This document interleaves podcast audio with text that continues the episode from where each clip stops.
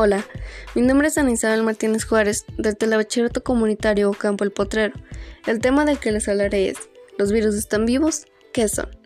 Este tema es muy interesante porque aprenderemos más de los virus, de cómo entran en actividad al penetrar un cuerpo y de cómo al hacer algo tan simple como ir a nadar, podemos entrar en contacto con más de mil millones de virus.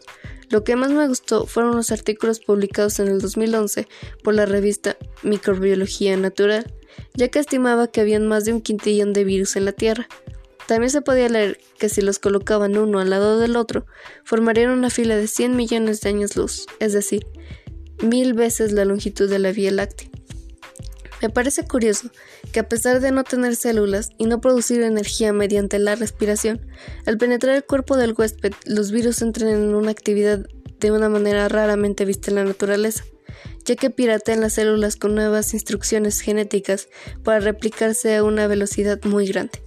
Para concluir, pienso que existen muchas cosas en la vida que no llegamos a comprender, pero tal vez en un futuro lleguemos a saber más de los virus y confirmaremos si estos están vivos o no.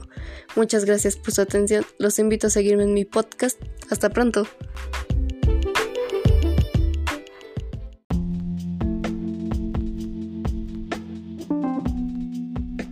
Hola, mi nombre es Ana Isabel Martínez Juárez del Telebachillerato Comunitario Campo El Potrero.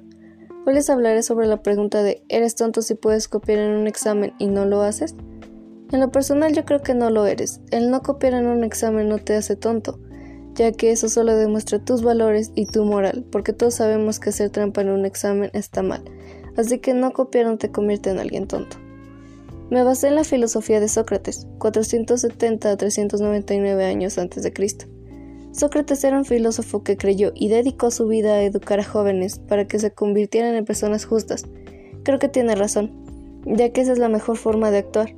No puedes ir por ahí haciéndole creer a la gente que tienes algo que no mereces, porque ese no fue tu esfuerzo. Si tuviera que aconsejar a alguien de mi telebachillerato sobre esto, le pediría que no lo hiciera, ya que con el tiempo puede empezar a sentirse mal porque engañó a alguien y obtuvo algo que él no merecía. Tal vez sientas que el examen te sobrepasa y que no tienes otra manera de actuar, pero no tienes que copiar, no sería justo para ti y tampoco para la persona a la que le estás copiando.